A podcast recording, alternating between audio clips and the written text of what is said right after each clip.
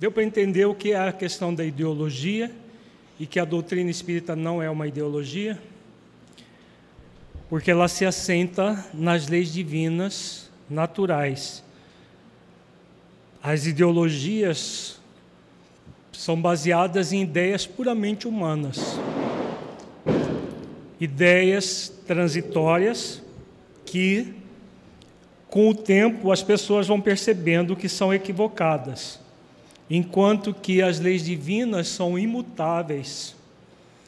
Então, quando nós falamos que o, o trabalho no, na seara espírita não é um processo de apenas trabalhar voluntariamente, como se nós estivéssemos numa ONG, né? o trabalho voluntário e simplesmente, por quê? Ele está vinculado a quê? Vamos refletir sobre isso? Como ele, a, a, doutrina não é uma ideologia, está vinculado às leis divinas naturais, o que é o trabalho do bem dentro da seara espírita?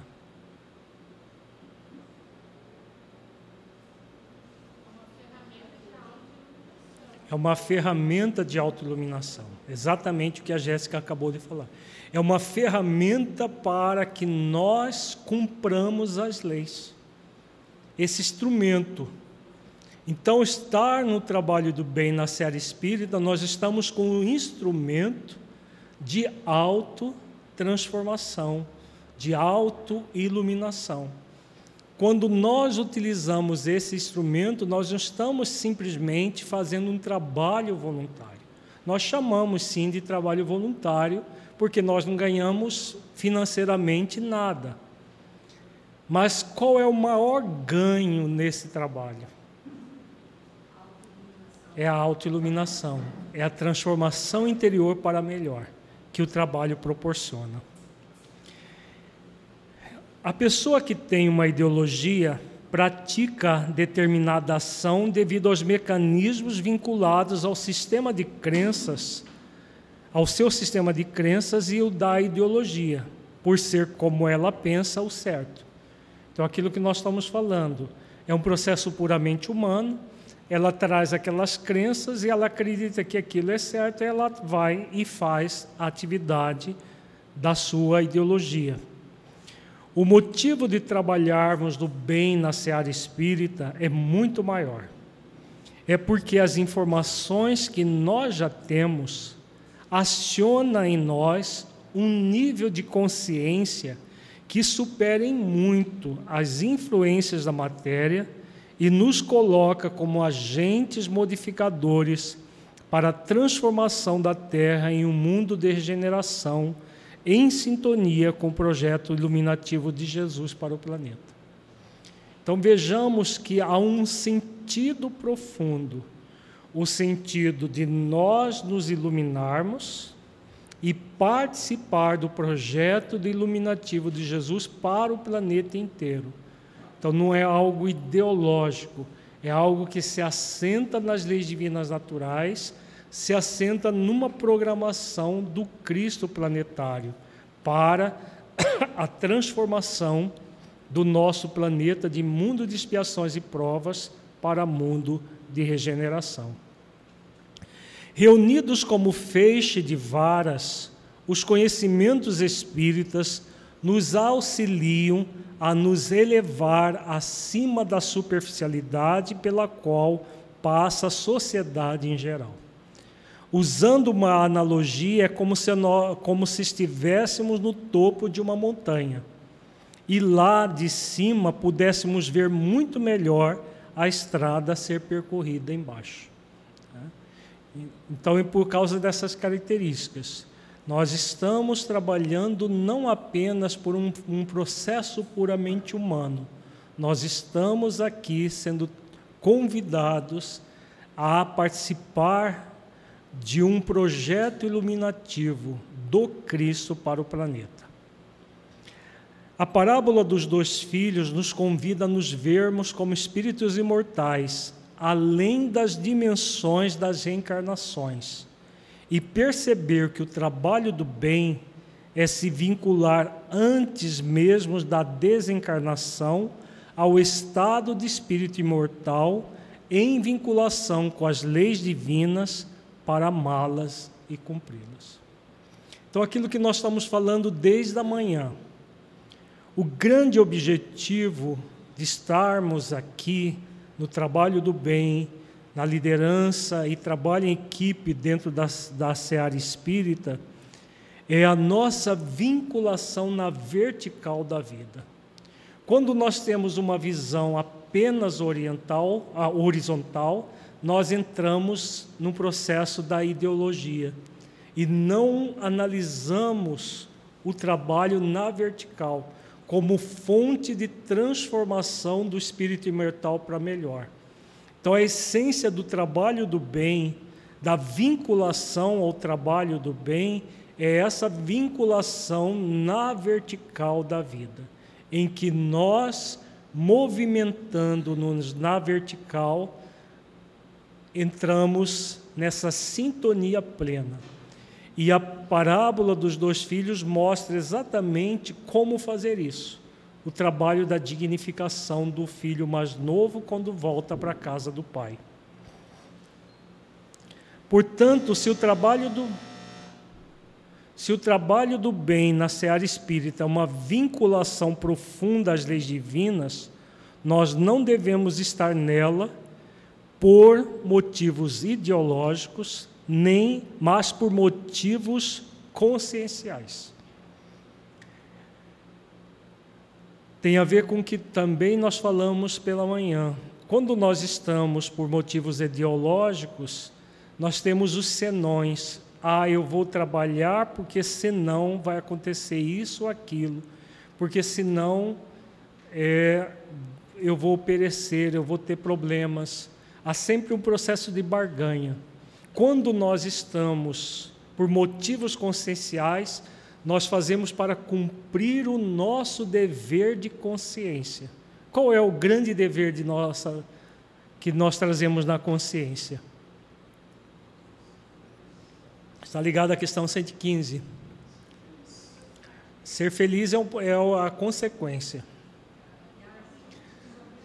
conhecer a verdade para nos aproximarmos de Deus. E conhecer a verdade é o processo de conhecer as leis, avaliar como funcionam essas leis, trazer essas leis para dentro das nossas vidas, amá-las e cumpri-las.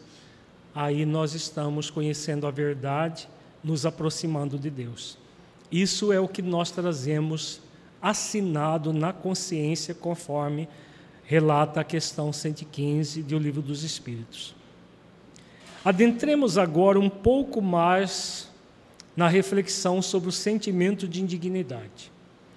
Quando a pessoa não trabalha pela sua dignificação, ela permanece com as máculas que causou e que lhe afetam a consciência.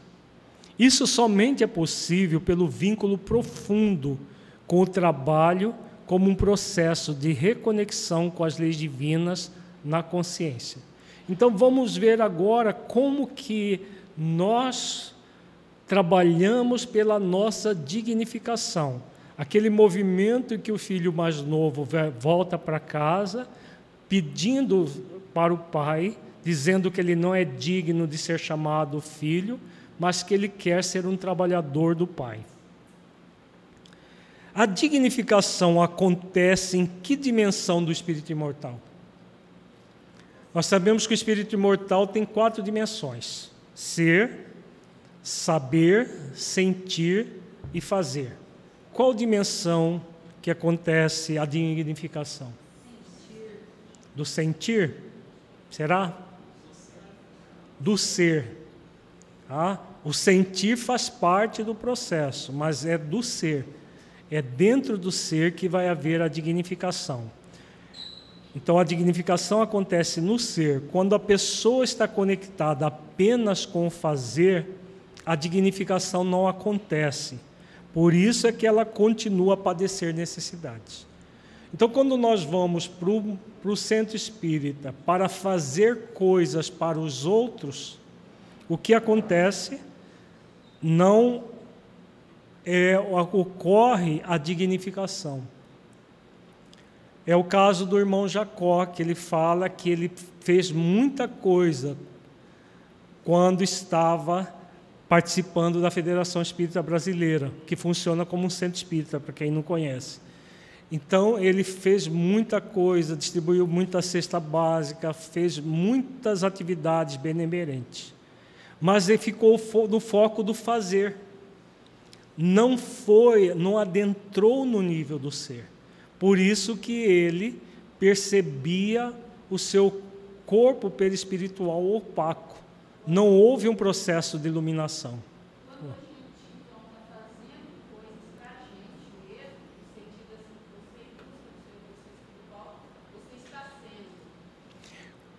a pergunta se quando nós estamos fazendo algo no questão espiritual nós estamos sendo, quando o que nós fazemos está conectado com as leis da consciência e com a prática das virtudes. Então, todo o trabalho do bem no nível do fazer é um convite à prática das virtudes. Por exemplo, é, nós já vimos muitas vezes na prática assistencial pessoas trabalhando de maneira irritada, com raiva até das pessoas que estão atendendo, tratando mal as pessoas que estão atendendo. Como elas são pessoas carentes, eu vi muitas e muitas vezes, não foram poucas, não.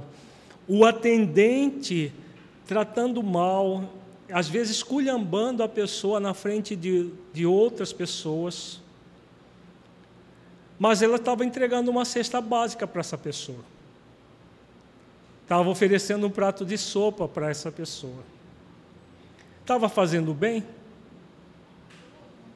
Muito, como diz o, o, o cuiabano, né? malemar, mas estava.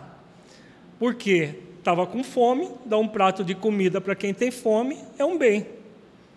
Dar uma cesta básica aqui para uma família que passa fome, essa cesta vai durar aí um 15 dias, 20 dias, vai aplacar a fome naqueles dias. Então está se fazendo um bem. Mas é um bem na vertical da vida? Porque o exercício da paciência, da tolerância, da humildade, da mansidão, do acolher o outro afetivamente, fraternalmente. Né? Não é porque a outra pessoa está carente materialmente que deve ser maltratada, porque essa pessoa não faria isso com uma pessoa do mesmo nível social que ela. Mas ela se acha no direito de fazer isso com a pessoa que tem um nível social mais baixo. Porque ela é carente socialmente, está precisando da, do, da coisa material, ela maltrata. Então é o típico trabalho que não realiza o bem profundamente não se está trabalhando o ser, nem o ser que está atendendo, nem o ser que está recebendo. Porque a pessoa está quase que sendo enxotada, está sendo enxotada é, psicologicamente. Ela não está sendo acolhida. Né? Nem a pessoa que atende acolhe as suas necessidades, nem a do outro. Então, quando isso acontece, o processo é puramente o fazer mesmo que não se trate mal o outro, mas simplesmente entrega as necessidades materiais sem promover o espírito imortal. Está no nível do ser essa, essa atitude? Não. Está apenas no nível do fazer. Então, só vai haver uma, uma conexão do fazer com o ser quando nós estamos fazendo esforços para cumprir as leis, desenvolver virtudes. Isso não significa que nós sejamos perfeitos por fazer isso, isso é impossível no nível evolutivo que nós estamos. Mas o que garante o êxito é, são os esforços que nós fazemos para cumprir as leis, desenvolvendo as virtudes. Nem sempre nós conseguimos, muitas vezes, numa, num processo de invigilância, nós até tratamos mal alguém seja um companheiro de trabalho, seja um assistido numa uma situação qualquer. Mas a pessoa que está nesse esforço, ela reconhece, ela reconhece o erro, aprende com o erro e segue adiante, trabalhando em função da reparação. Ela não, não, não acha que aquilo faz parte da, de, de todo o processo, como acontece comumente.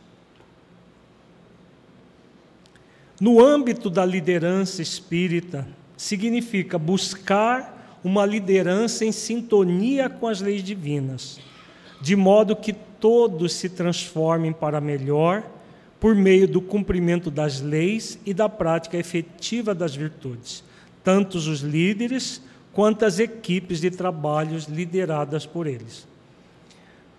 Então, todos vão se melhorar, e não apenas líderes e trabalhadores, isso é é o contexto que nós estamos trabalhando.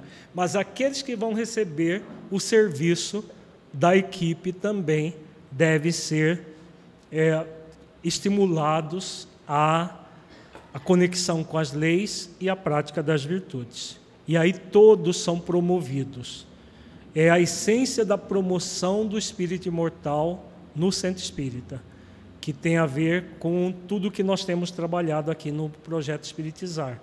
Vamos lançar, dentro de mais ou menos um mês, um livro que é o método reflexivo consciencial, que é o método para promover o espírito imortal nas várias atividades que nós temos no centro espírita. Portanto, o que está acontecendo quando a pessoa está no trabalho do bem, focadas apenas no fazer, ela já caiu em si, já pediu a oportunidade de ser um trabalhador do Pai. Já está trabalhando, mas mantendo o sentimento de indignidade, sem trabalhar a dignificação. Por quê? Porque continua insistindo: não sou digno de ser chamado teu filho. Ela cristaliza o sentimento de indignidade no seu comportamento, apesar de estar no trabalho do bem. Como o processo de dignificação só acontece no nível do ser, se, ela fica, se a pessoa ficar trabalhando apenas no nível do fazer, ela já saiu da pura indiferença, mas ela ainda não está trabalhando pela sua dignificação, pela transformação interior que acontece pelo exercício das virtudes, cumprindo-se as leis. Como ela cristaliza isso? o que vai acontecer? E aí, gente, o que vai acontecer com uma pessoa assim? Ela cristaliza o sentimento de indignidade. Ela adentra um outro sentimento, vamos ver. Ela continua a padecer necessidades. Por isso que surgem os sentimentos de inquietude, de irritação, de angústia, etc. Apesar do bem que se faz aos outros a, o trabalho na seara espírita se torna o quê para uma pessoa assim? Torna-se um peso, ele é pesado, é angustiante. Poxa vida, tem centro hoje. Hum, podia faltar. Um trabalhador do bem, consciente, jamais fala isso. Ah, hoje à noite tem atividade mediúnica. Ah, tem um programa tão bom na televisão, acho que eu não vou. Trabalhador consciente jamais fala isso. Porque ele sabe que aquela atividade precisa dele, mas ele precisa muito mais da atividade.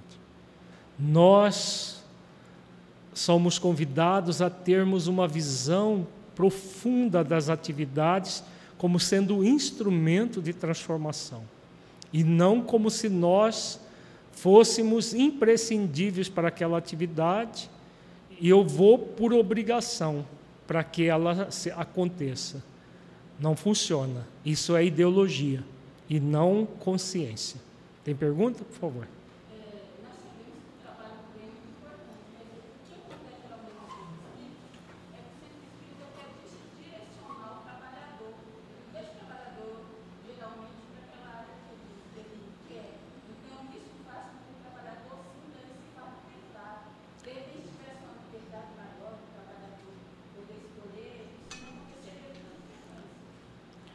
Há uma, uma consideração que o centro espírita direciona o trabalhador para uma área que ele não tem aptidão, e isso que gera um peso.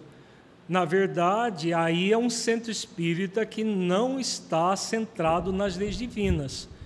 É um centro espírita que é que está funcionando como uma ideologia. Isso não é propriamente um centro espírita. Porque o centro espírita em que os, o líder está centrado nas leis divinas, numa liderança espírita cristã, ele vai conhecer a equipe, os líderes, dirigentes daquela casa espírita, vai conhecer os trabalhadores e os trabalhadores vão, de acordo com a aptidão, trabalhar nessa ou naquela área, porque todas as áreas são importantes. Agora, se a, o trabalho for imposto à pessoa, qual lei que não está sendo considerada nesse centro espírita? A lei de liberdade.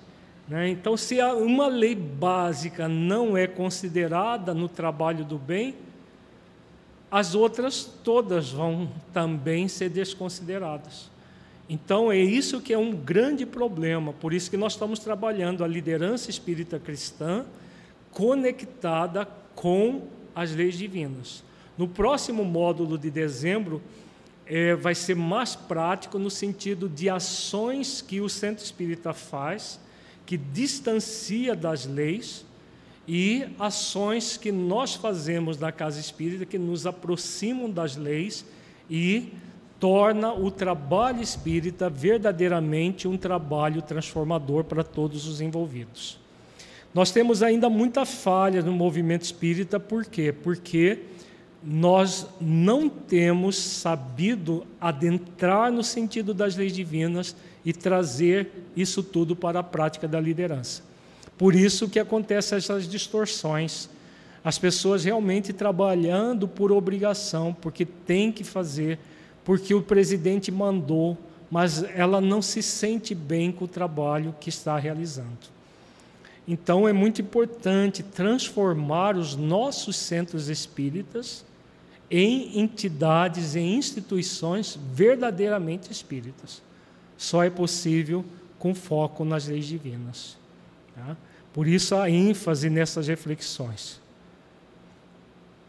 Aprofundemos um pouco mais em nossas reflexões sobre o sentimento de indignidade.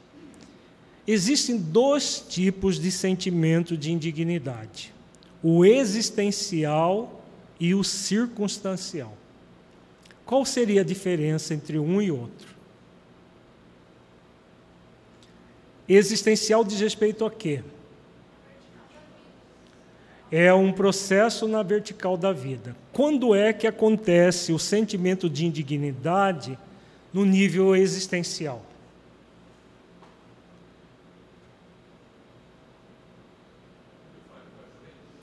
Oi?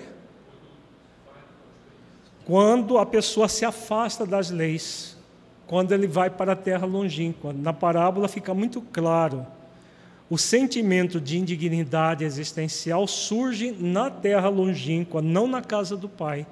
Quando o filho pródigo se afasta da casa do pai e vai viver de maneira dissoluta. Então, esse é a partir daí que se cria o sentimento de indignidade no nível existencial. E no nível circunstancial, como funciona? Filho, vejamos que o filho pródigo volta para casa se sentindo indigno e pede para o pai trabalho na, na, na seara do pai para se dignificar. Então ele percebe a indignidade existencial que gerou conflitos existenciais. Nós vimos lá os níveis de conflito, o nível de ausência de sentido, vazio, autoabandono e autoisolamento. Depois ele volta para casa para se dignificar. Quando nós estamos nesse trabalho de dignificação, pode acontecer de vez ou outra nós sentirmos que aquele trabalho nós não merecemos, Pode acontecer? De haver sentimentos assim? Pode. Esse é o sentimento de indignidade circunstancial. Vamos ver detalhes de, como qual o significado de um e de outro. A indignidade existencial será sanada quando a pessoa fizer esforços para sair da inércia e se sentir um servidor no trabalho do bem, sendo acolhido pelo sentimento de filho de Deus, aprendiz da vida, superando as máculas existenciais. Isso acontece quando o espírito toma a decisão de se levantar e se levanta. É decorrência do arrependimento. Primeiro ocorre arrependimento, depois acontece a superação da indignidade existencial. Quando o filho pródigo cai em si e lembra que na casa do pai havia abundância de pão e ele estava perecendo de fome, ele está ali no momento de autoconsciência, de arrependimento existencial. Ele não fica lamentando, porque o, o arrependimento não é lamentador. O, prim, o arrependimento é o primeiro é, movimento da reparação. Está lá no, no livro Céu e Inferno. Arrependimento, expiação e reparação. Dentro da lei de reparação, primeiro se arrepende, expia e depois a reparação propriamente dita. Então, quando ele toma consciência e resolve por se levantar e voltar para a casa do pai, ele está num processo de busca de superação da indignidade existencial que ele criou. Superação de todos os conflitos, do vazio existencial e a, o, o movimento da dignificação. Quando ele faz, é, o, ele já na casa do pai, já trabalhando, ele pode acontecer isso aqui. Momentos de sentimento de indignidade circunstancial, ou seja, um sentimento de inadequação passageiro pode acontecer vez que outra. Mas a indignidade existencial já não existe mais, pois ela se sente digna de aprender com as experiências quantas vezes forem necessárias. Então, a partir do momento que o espírito volta para a casa do Pai, ele ressignifica a indignidade existencial. Quando ele toma a decisão, depois de arrependido, de reparar, de fazer esforços para a dignificação. A indignidade existencial desaparece por esse esforço. Levantar e ir para a casa do Pai a indignidade circunstancial vai permanecer quanto tempo na vida dele?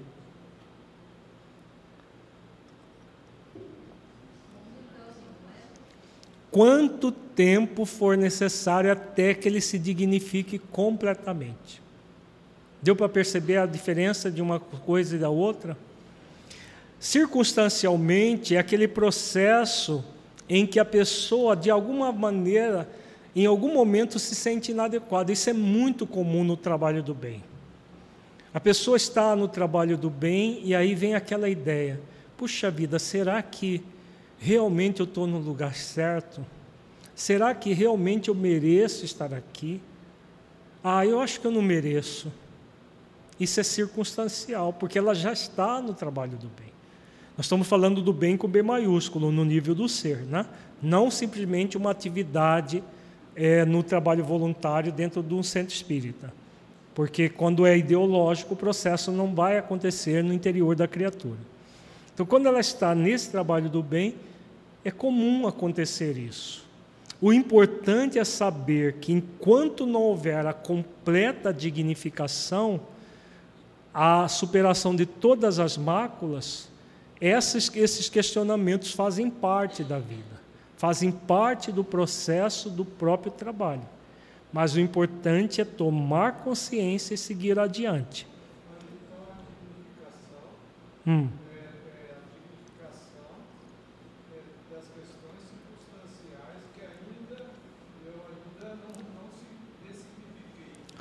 É. Isso.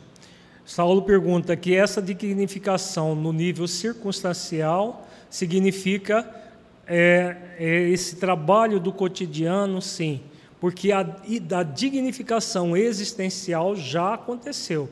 Quando a pessoa toma a decisão de reparação, ela já existencialmente já não está mais naquele conflito do, do vazio, do isolamento, do, do, do abandono e do isolamento, porque senão ela não fica no trabalho do bem.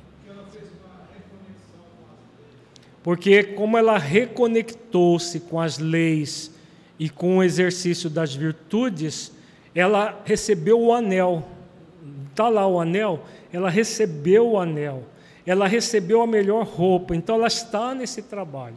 Então, quando isso acontece, existencialmente já não há mais indignidade, porque o pai recebe o filho com toda a dignidade. Agora, circunstancialmente, a soma para nossa consciência processos do nosso passado espiritual, não necessariamente em forma de lembranças do passado, de fatos, mas sentimentos que emergem do nosso passado. Isso é circunstancial, não é existencial. Então, circunstancialmente, determinadas situações emergem processos ligados ao não merecimento. Por quê? Porque nós não merecemos mesmo. Não é? Não vimos agora há pouco que é pela lei de misericórdia que nós estamos aqui? Nós ainda não cumprimos os deveres para merecer nós estamos sendo convidados a cumprir os deveres. Tem diferença? Muita, né? Muita diferença. Ser convidado a cumprir um dever é uma coisa, cumprir plenamente os deveres é outra coisa.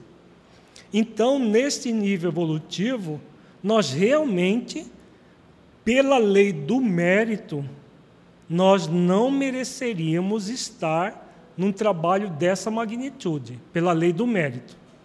Mas pela lei de misericórdia, nós merecemos estar aqui? Sim. Porque a lei de misericórdia nos acolhe para que nós realmente transformemos as nossas vidas, para gradualmente adquirir o mérito. Há uma diferença muito grande. A lei do mérito nós vamos conquistar pelos esforços a lei de misericórdia nos acolhe como nós estamos. Mas a indignidade existencial já resolvemos. Agora cabe trabalhar pela indignidade circunstancial, para que gradualmente nós superemos todas as máculas que existem em nós. Ficou claro isso, gente? Isso é muito importante para entender mecanismos psicológicos que, se nós não refletirmos, fazem com que nós nos afastemos do trabalho, do trabalho do bem. Porque a lei de misericórdia não cria uma injustiça de dar, algo que ainda não é. Saulo está dizendo que a lei de misericórdia não cria uma injustiça para nos dar algo que eu ainda não trabalhei por merecer. Na verdade, a lei de misericórdia está intimamente ligada com a lei de amor, justiça e caridade ela colhe o espírito para que o espírito desenvolva amorosamente, justamente e caridosamente os méritos pelo esforço do bem. Tá?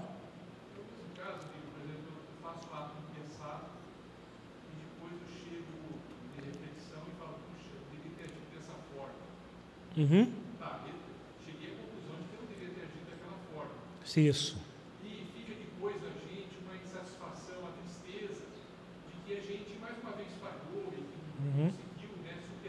Isso. Então, a, a, a, a, pergunta, né? No caso de uma pessoa que faz uma, pratica uma ação e aí ela se sente triste por essa ação, incomodada pela ação, isso seria o sentimento de indignidade circunstancial? É exatamente isso. Circunstancialmente, nós ainda sentimos isso por ainda não ter ressignificado. Estamos convid sendo convidados a ressignificar, mas ainda não completamos o processo. Se na indignidade circunstancial a mácula, sim, ele provém das próprias máculas. O sentimento de indignidade circunstancial é o que faz com que sintamos uma estranha sensação, mesmo quando estamos no trabalho do bem e indaguemos: será que eu mereço as bênçãos de estar nesse trabalho?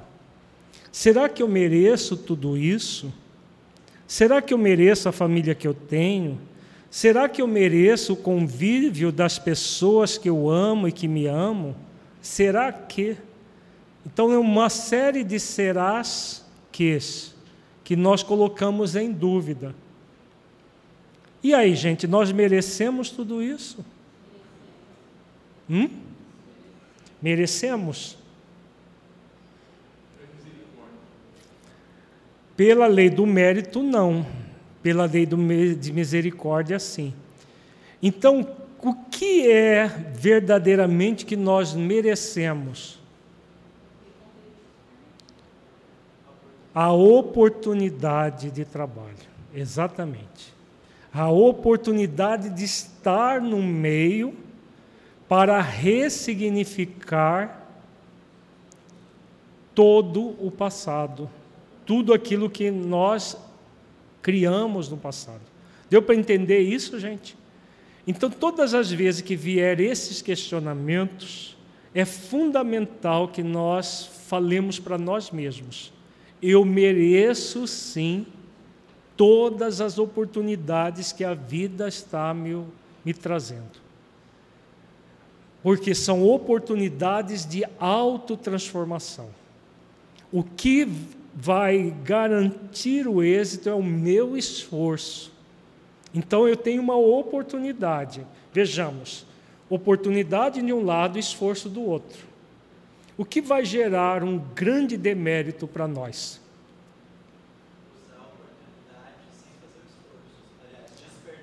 Desperdiçar a oportunidade. Porque não tem como usar a oportunidade sem fazer esforço.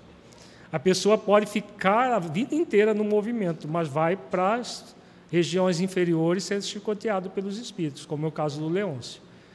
É, então, é, de, é só é possível só é possível aproveitar a oportunidade por meio dos esforços. É ilusão nós acreditarmos que vamos ficar 30, 40 anos dentro do movimento espírita sem fazer esforços na vertical da vida e nós estamos aproveitando a oportunidade. Deu para entender, Tiago? Não vai aproveitar. Se não fizer os esforços na vertical, as oportunidades estão aí e a pessoa perde. Porque muita gente ainda no movimento acredita que só o fato de frequentar o centro espírita durante 30, 40, 50 anos já vai garantir para ela um lugarzinho em nosso lar ou numa colônia equivalente. Pura ilusão. É aquilo que Joana fala na mensagem que nós estudamos. Não pensemos nesse processo, porque isso é ilusório. Não é ficar apenas na horizontal da vida, é ficar na vertical da vida. Então tenhamos consciência de que tudo que nós, a providência divina, nos convida a estar onde nós estamos. Não, são, não é o dirigente do centro, o dirigente da federativa que nos convida.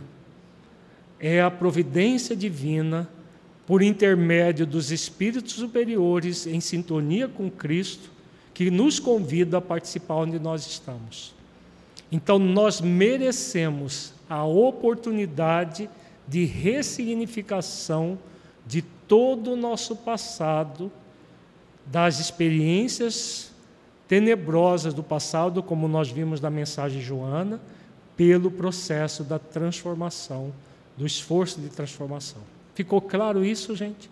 Isso vai atender profundamente o processo de dignificação do espírito. Porque, caso contrário, nós podemos adentrar, mesmo tendo essas oportunidades, adentrar nos mecanismos conflituosos do vazio, do abandono e do isolamento. Porque muitas vezes nós estamos tendo a oportunidade, só que nós, em vez de valorizar a oportunidade, nós mergulhamos nos conflitos que nós trazemos do passado. Isso pode acontecer ou não? Na prática. Quantas pessoas estão tendo oportunidades do trabalho do bem e mergulhando em depressões profundas, mergulhando em processos de isolamento psicológicos profundos? Porque a pessoa está vitalizando isso, está dando vazão a isso, em vez de ressignificar.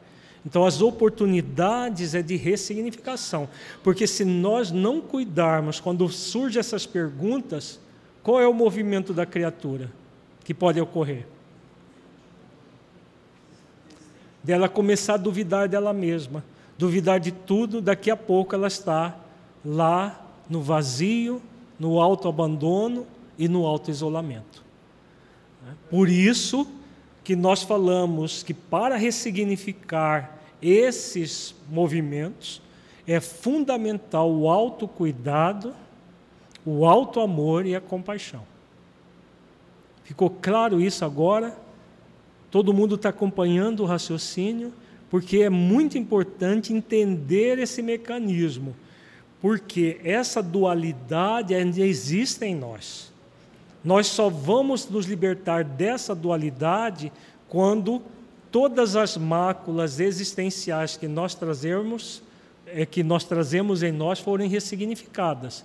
Então, para é, se não houver cuidado da nossa parte para resvalar num processo de menos-valia, de sentimento de inferioridade e não de indignidade circunstancial, é muito fácil para entrar nisso.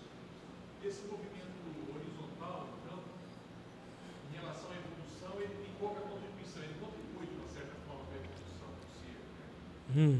Mas ele, ele, tem, então, um percentual bem baixo de dentro, seria o vertical, por exemplo. Se o movimento horizontal contribui com o ser e, e, e ele contribui pouco, na verdade o vertical inclui sempre o horizontal. Agora, o horizontal sozinho não inclui o vertical. Então, o que é a ação horizontal? Puramente circunstancial, puramente humana. A pessoa pode fazer muita coisa, é o caso do irmão Jacó. Ele trabalhou muito na horizontal da vida, não trabalhou na vertical da vida, cumprindo as leis, desenvolvendo as virtudes. Então, o que aconteceu? Ele é, não se auto-iluminou com a própria oportunidade que ele teve durante décadas de estar trabalhando na Federação Espírita Brasileira. Ah, esse é um exemplo muito claro de alguém que focou na horizontal, mas sem vinculação profunda na vertical. Fez muita coisa boa para os outros, mas não se iluminou com aquilo que ele fez. Por isso que todo o processo deve ser vertical e horizontal. Não é só vertical, porque se for só o vertical, ele não funciona. É o, a vertical é o propósito existencial. A, o horizontal é o programa existencial. Quando nós temos um programa na comunidade que estamos inseridos, e, e quem está na seara espírita está sempre num processo de um programa muito bem elaborado, ele é convidado a evoluir na vertical e na horizontal. Quanto mais a pessoa evolui na vertical, mais atividade na horizontal ela vai fazer. É o contrário que as pessoas pensam. Porque muitas vezes nós pensamos que quanto mais nós fazemos tra trabalho, mais a gente vai evoluir na vertical, por ilusão. Né? Quanto mais esforço na vertical, desenvolvendo as virtudes, né, continuadamente, esforços continuados, pacientes, perseverantes e disciplinados, nós vamos alargar cada vez mais as nossas possibilidades de trabalho. É aquilo que está lá na questão 642.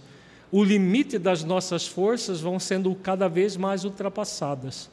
E nós vamos superando as limitações, ampliando as nossas forças cada vez mais na horizontal da vida, porque estamos trabalhando na vertical. Então, por isso é muito importante estar atentos a esses questionamentos que muitas vezes nós temos e que pode nos afastar das oportunidades do trabalho do bem. Esse sentimento está vinculado à lei do mérito. Realmente não somos merecedores de estar na posição em que estamos. Mas esse caso, nesse caso entra a lei de misericórdia do Pai, acolhendo o filho com íntima compaixão. O filho tinha méritos para ser acolhido com íntima compaixão? Ele tinha mérito para ganhar a melhor roupa, o bezerro cevado, as sandálias? Não. Mas a lei de misericórdia acolheu tudo isso. Jesus coloca isso muito claro na parábola. Mesmo sem méritos, do ponto de vista de ter praticado o dever que ele não praticou, ele estava recebendo todos os recursos para se dignificar. A lei de misericórdia convida o espírito, mesmo que ainda não tenha méritos, a adquiri-los pelo esforço no bem. É por isso que estamos todos acolhidos por Jesus na seara espírita, por sua imensa misericórdia, para nos reabilitarmos perante as nossas consciências. Se nós conectarmos apenas com a lei do mérito, o que vamos passar a sentir? o sentimento de inferioridade que gera a estagnação da culpa. Quando nos sintonizamos com a lei de misericórdia, aproveitamos a oportunidade do convite ao serviço do bem para a nossa reabilitação. Então, aquilo que nós já comentamos, né? Se nós conectarmos apenas com a lei do mérito, nós vamos sentir a pior das pessoas, porque realmente, pela lei do mérito, nós ainda não merecemos mas pela lei do misericórdia nós merecemos sim a oportunidade. O sentimento de indignidade circunstancial só vai ser sanado com profundidade quando o espírito conseguir, por seus esforços continuados, pacientes, perseverantes e disciplinados no trabalho do bem, quitar os seus débitos profundamente, dissolvendo as máculas na própria consciência. É o próprio trabalho do bem que vai fazer com que nós, aí sim, ressignifiquemos, diluamos toda a indignidade circunstancial. Quando a pessoa não faz esforços para a dignificação devido à preguiça moral, entra no sentimento de inferioridade, mantendo-se sentindo culpa, sem trabalhar pela própria dignificação. A culpa é um grande processo de preguiça moral, em que a pessoa, em vez de trabalhar pela sua dignificação, fica se machucando por ter praticado atos indignos, seja nesta existência, seja nas existências anteriores. Não funciona. É uma estagnação para o espírito. Somente assumindo responsavelmente os seus erros, buscando a reparação deles, é que ele vai se dignificar. Por isso, a dignificação é um processo de autoconsciência. Não é possível a dignificação sem o exercício constante da virtude da autoconsciência. O cair em si da parábola. É por meio da autoconsciência que podemos dizer para nós mesmos: merecemos sim estar no trabalho do bem. Merecemos essa oportunidade. E como merecemos, somos convidados pela própria consciência a dar o melhor que nós podemos nessa atividade. Portanto, o trabalho de dignificação é um ato autoconsciente. Para saber se estamos desenvolvendo essa virtude e não trabalhando por obrigação, contamos com as virtudes avaliação: suavidade, leveza e contentamento. Todo o trabalho do bem quando feito por consciência, deve estar é, permeado dessas três virtudes. As virtudes de avaliação são parâmetros, pois em um processo autoconsciente, o jugo é suave e o fardo é leve. A pessoa não vai reclamar pelo trabalho do, no bem, pois há uma a suavidade e leveza na tarefa, apesar dos esforços necessários gerando contentamento por se dignificar. Então, o foco não quer dizer que o trabalho não seja desafiador e nem trabalhoso, porque no nosso nível evolutivo, trabalhar do, no bem requer de nós uma decisão diária. O que eu quero fazer da minha vida neste dia? Porque nós ficamos muito tempo fazendo o quê? Onde que nós ficamos muito tempo? Na terra longínqua, ou perto da casa, ou alternando entre terra longínqua e perto da casa, não dentro da casa. Então, como nós ficamos muito tempo na indiferença conosco e com o nosso próximo, para realizar o trabalho do bem, o prazer de realizar o trabalho do bem é o prazer de tomar a decisão diária de fazer esse esforço. Gradualmente, nós vamos sentindo a leveza, a suavidade, o contentamento que isso nos gera. Num primeiro momento, isso não acontece, mas acontece a decisão de repetir, de se esforçar quantas vezes for necessário. E o que mais satisfaz o espírito imortal é a liberdade de escolha que ele tem. Eu posso fazer isso na minha vida por autoconsciência e não por obrigação. Isso é muito prazeroso para o espírito imortal, porque isso é profundamente libertador. É o que Jesus ensina: conhecereis a verdade e a verdade vos libertará. Quando nós fazemos essas escolhas por consciência, nós estamos adentrando no nível da libertação do espírito. Então, gradualmente, ele vai sentir aquele contentamento que Jesus coloca na parábola como sendo aquele é, comamos e alegremos-nos, porque este meu filho estava morto e se, se, e reviveu, estava perdido e se achou. Perguntas? Se nós não estivermos sentindo a suavidade, a leveza e o contentamento, é porque estamos nos obrigando a realizar a tarefa por algum motivo.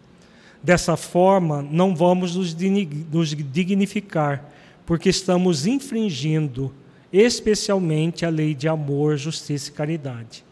Se a pessoa se obriga a realizar o trabalho do bem, é um processo desamoroso, injusto, e descaridoso consigo mesmo.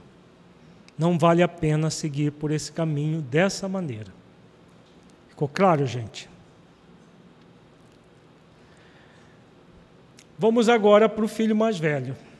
Refletido, eh, depois de refletir tudo isso acerca do filho mais novo, na sua segunda etapa, em que ele volta para a casa do pai, vamos ver o processo de como funciona o mecanismo de desenvolver pseudo-virtudes e não a virtude da humildade, da mansidão, do sentimento de aprendiz que o filho mais novo demonstra na hora que volta para a casa do pai. Ele exercitou todas essas virtudes para voltar, se sentindo um aprendiz da vida ele não sentia que ele tinha a dignidade para ter o título de, de filho, mas ele exercitou a mansidão, a humildade para reconhecer que ele podia trabalhar para se dignificar e receber o título que ele não estava se sentindo indigno. Já o filho mais velho, age de forma diferente. Ele age de uma maneira pseudo-virtuosa. Vamos ver como funciona esse mecanismo. E o seu filho mais velho estava no campo, e quando veio e chegou perto de casa, ouviu a música e as danças. Jesus fala na, nessa segunda parte da parábola, aliás, terceira parte da parábola, três vezes que o filho mais velho estava perto da casa, estava no campo, chegou perto da casa, mas em momento algum ele entrou na casa. Entrar na casa é o símbolo do quê? É o símbolo do da da autoconsciência. É o símbolo da autoconsciência. A casa do Pai não é a, a consciência, onde estão as leis divinas.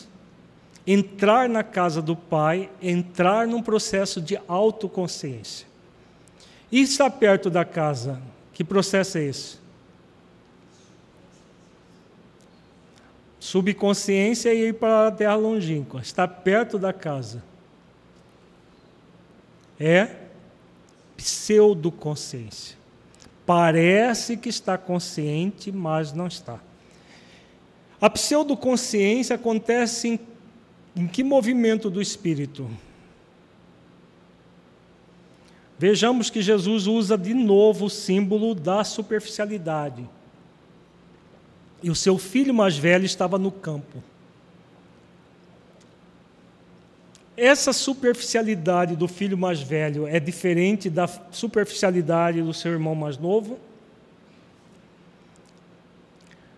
Porque no irmão mais novo ele estava com fome e um dos cidadãos daquela terra mandou para os seu, seus campos apacentar porcos. Então, é o nível de superficialidade do ego evidente. Tentar resolver os conflitos de uma forma bem superficial. A superficialidade dos filhos mais velhos continua sendo superficialidade, mas é uma superficialidade mais rebuscada, em que ele tenta parecer e não ser, mas simplesmente parecer. Parecer consciente, parecer bom, parecer tudo isso. Para parecer, o que a pessoa é, é, faz? Para parecer bom.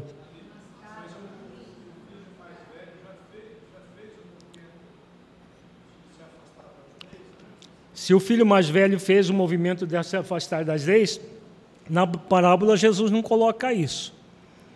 Na, no filho mais velho, ele sentia desejos de fazer isso. Tanto é que ele projeta isso no irmão. Daqui a pouco nós vamos falar sobre isso. Ele tinha desejos de ir para terras longínquas, só que ele não foi. Ele fez o quê? Para que se desenvolva o falso, o que é necessário fazer com o evidente? Reprimir. Então, a máscara é o resultado. Ele reprime. Então, ele reprimiu os sentimentos egóicos evidentes. ele reprimiu o desejo de ir para a terra longínqua, goz, para gozar com as prostitutas, com tudo o que o irmão dele fez. Ele reprimiu. Né? Então vejamos que o murmúrio, lá da questão 115, pode ser de dois tipos, não é? De dois tipos. O murmúrio evidente, que a pessoa se afasta, e o murmúrio mascarado, que ele tem desejo de se afastar, mas ele não se afasta, porque ele se obriga a fazer algo que ele não tem vontade de fazer. Ele só tem o desejo de, de receber benefícios por aquilo que ele faz. Vejamos que o filho mais velho, ele vai ficar muito claro que ele deseja privilégios para ele que é o movimento da criatura de reprimir os seus desejos egóicos, criando pseudo-virtudes. Mas vamos, vamos por parte. Então ele estava nesse movimento superficial e ele veio, chegou perto de casa e ouviu a música e as danças. Como que é possível ouvir dança?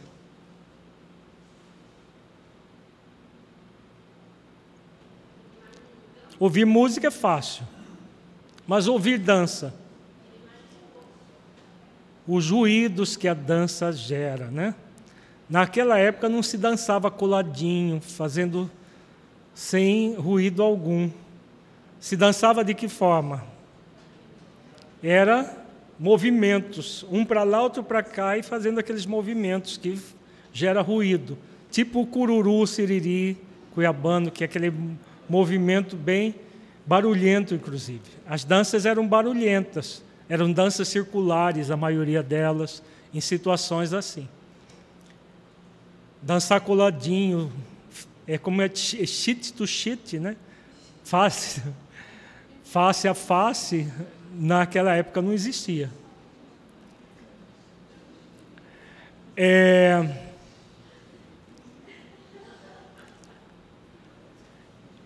o que Jesus está querendo dizer aqui?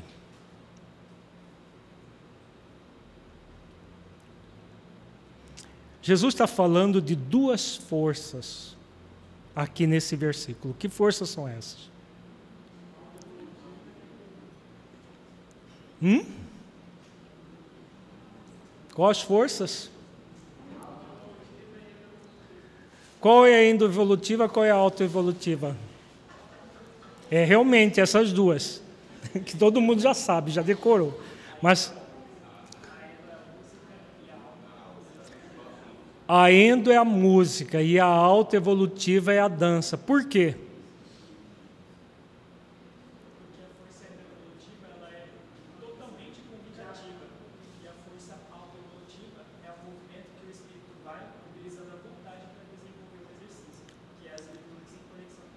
Isso. É possível ouvir música parado, passivamente? Não é possível ouvir música parado, passivamente? É. Agora, é possível dançar parado, passivamente? Se não levantar e participar da dança, não tem como, né? Por isso, a força endoevolutiva é a força que convida o espírito a evoluir, é a música. Mas o espírito só evolui quando ele participa da dança, que ele se movimenta na direção, aceitando o convite da força endoevolutiva. Então, força endoevolutiva, força autoevolutiva. Vejamos, o filho mais velho ouviu a música e as danças, mas ele estava perto da casa, ele não entrou na casa. Tinha como ele participar da dança? Só deu para ouvir a música. Aqui é um símbolo muito importante também.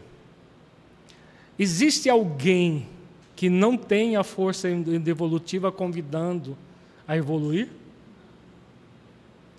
Vejamos que a, a lei do, do progresso está intimamente ligada à lei de misericórdia.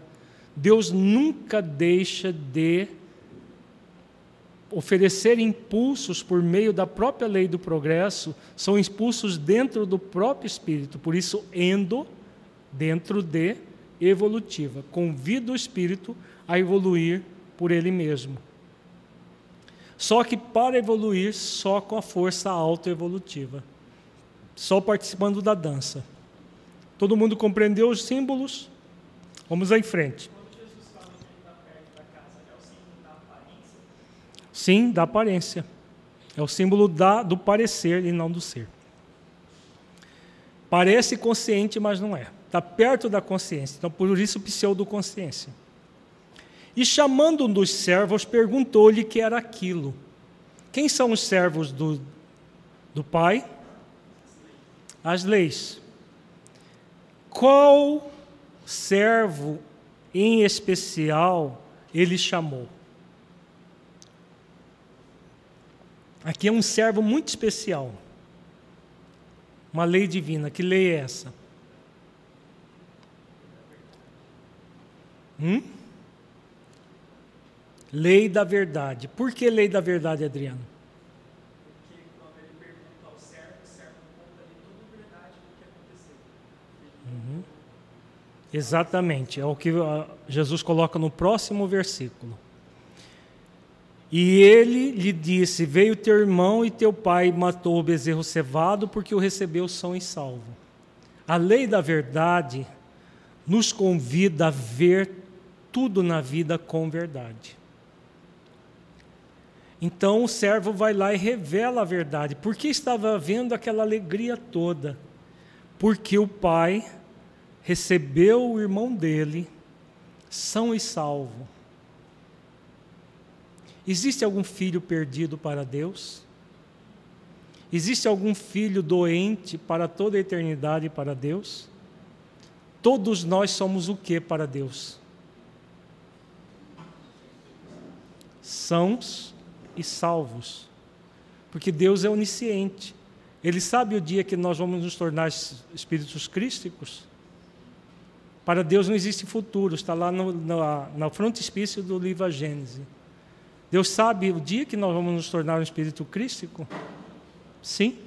É o futuro para nós, não é o futuro para Deus. Para Deus não existe futuro. Então todos nós somos sãos e salvos. Mas o servo fala isso para ele. Se ele fosse um filho verdadeiramente amoroso, justo e caridoso, como que ele deveria se sentir?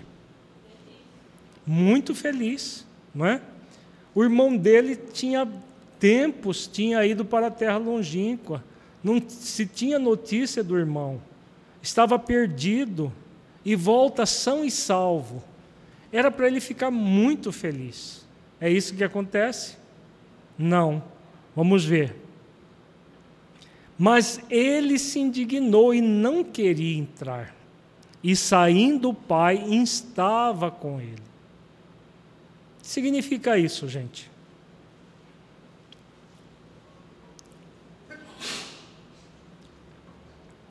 Ele se indigna com o pai. Que indignidade é essa?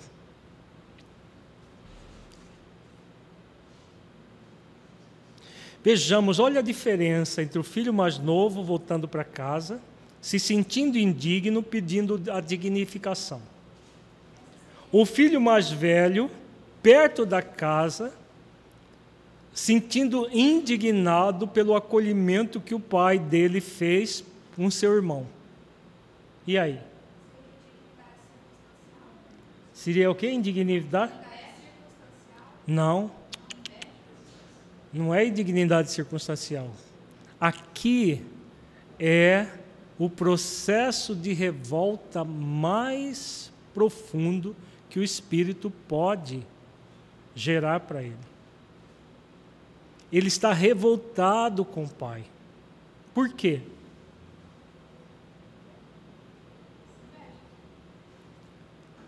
não tem muito a ver com a inveja do irmão, tem a ver com outro sentimento que o pai manifestou pelo irmão. Porque o, o pai recebeu o irmão com compaixão. Não tem gente que acha que todos nós espíritas vamos para o inferno e fica contente por isso? Porque, coitado de nós, nós estamos todos perdidos, vamos para o inferno porque nós não somos da, da religião X, Y, Z. E a pessoa fica alegre por nós irmos para o inferno.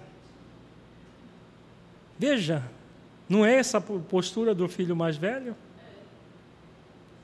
É? Então, quando ele se indigna e não quer entrar, apesar do pai instar, que verbo é esse? Instar é convidar veementemente. É sinônimo de convidar, mas é um convite mais profundo. É um convite de que tipo? Convite convocação, diretamente à consciência. Não é a lei da verdade não nos convida consciencialmente a cumprirmos as leis praticando as virtudes? Não é Entrar na casa não é o símbolo de cumprir as leis, desenvolver as virtudes? E ele se indignou e não queria entrar. Vejamos que nível de revolta é esse. Esse murmúrio do filho mais velho é mais grave do que o murmúrio do seu irmão mais novo? Muito mais grave. Enquanto que o seu irmão mais novo foi por ignorância, por uma rebeldia de achar que o prazer lá na terra longínqua seria maravilhoso. Mas a hora que ele perde tudo, ele reconhece o erro é, e volta para a casa do pai para reparar o erro, o filho mais velho que fica perto da casa, ele fica num processo de uma revolta surda, que ele não admitia que era revolta. Ele achava que isso era o quê? Que isso era virtuoso. No, nos próximos versículos vai ficar muito claro. Ele acreditava que essa indignação dele era virtuosa. Ele queria que o irmão dele fosse banido da casa do pai e não acolhido pela casa do pai, pelo pai na casa. Então, esse movimento de revolta surda, de murmúrio, mas que o espírito pensa que é virtuoso. Isso é perigoso ou não, gente? Se eu penso que eu estou praticando virtudes, eu vou praticar virtudes de verdade? Na, primeira, na segunda terça de, de, de outubro, quem assistiu o estudo reflexivo vai ver o caso do Leôncio. Quem não conhece ainda, quem conhece vai rever, e nós vamos ver tudo isso. O Leôncio era um duelista da palavra, ele tava, ficava o tempo todo acusando pessoas e instituições. E ele acreditava que isso era virtuoso. Nós estamos falando muito do Leôncio, do Jacó, porque é o, é o trabalho, foram espíritas atuantes dentro do movimento espírita, e cada um à sua maneira se equivocou. Como nós estamos num trabalho de liderança e trabalho em equipe, não é para denegrir a imagem deles mas para que aprendamos com os erros deles. Por isso que os casos deles, o, o, o irmão Jacó, ele próprio veio escreveu uma obra. E o, o Leôncio deu um depoimento para Filomeno de Miranda para colocar na obra Tormentos da Obsessão. Então, foram todos eles líderes do movimento espírita. E não é qualquer um, não. O Jacó e Leôncio são pseudônimos. Um é um bem conhecido, pseudônimo do Frederico Figner, que foi vice-presidente da Federação Espírita Brasileira durante vários mandatos. O outro nós não podemos revelar, mas é o pseudônimo de um, uma pessoa conhecida. Então vejamos, a pessoa está na atividade, mas ela usa a atividade como se ela fosse profundamente virtuosa, acreditando que o que ela faz é melhor do que dos outros. Isso acontece no movimento espírita, gente. A pessoa que fala e faz e acha que ele é melhor do que os outros, os outros são incapazes. Né? O Leôncio tinha muito disso. Por isso que ele passou a vida toda num processo de fascinação e só foi perceber todo esse processo obsessivo e, a, e o movimento de soberba dele quando ele estava na dimensão espiritual, já afundado num pântano até o pescoço. Então é exatamente esse movimento aqui do filho mais velho. Se indignar e não querer entrar na casa, apesar do pai é, insistentemente, de uma forma é, fazendo um convite e convocação, ele recusando sistematicamente. É algo que nós somos convidados a vigiar profundamente em nós, porque é muito fácil cair nesse mecanismo. Amanhã o Saulo vai trabalhar um caso bem é, um caso verídico. Só o pseudônimo usamos um pseudônimo nesse caso para dentro do, da questão da liderança como que ela acontece nesse nível da máscara do ego. Mas respondendo ele, disse ao pai: Eis que te sirvo há tantos anos, sem nunca transgredir o teu mandamento, e nunca me deste um cabrito para alegrar-me com os meus amigos. Vejamos aqui. Ele serve aos, há tantos anos. Aqui ele reclama do pai que serve o o pai há muitos anos. Qual é o movimento dele? O filho, não, o filho fica para sempre na casa, ensina Jesus. O servo não fica para sempre na casa. Ele estava na casa? Não. Então, como que ele se sentia diante do pai? Servo. Mas ele estava servindo ao pai ou servindo a ambição dele? Porque vamos imaginar do ponto de vista bem temporal, apesar que não é isso a parábola. Quanto mais ele trabalhasse, mais o pai via ficar rico e mais ele ia herdar do pai. Então ele estava trabalhando para o pai ou para ele mesmo? Quando nós fazemos barganhas com Deus, ah, eu vou ser bonzinho, vou trabalhar bastante no movimento espírita. Porque aí eu quero, depois que desencarnar, ir para nosso lar ou para uma colônia equivalente, se for possível, uma melhor ainda, lá mais, mais para cima. O que, que nós estamos fazendo? nós estamos servindo a Deus para obter privilégios. É exatamente isso que Jesus está mostrando aqui. Que ele estava servindo e nunca tinha ganhado nenhum cabrito. Isso é verdade? Por que, que não?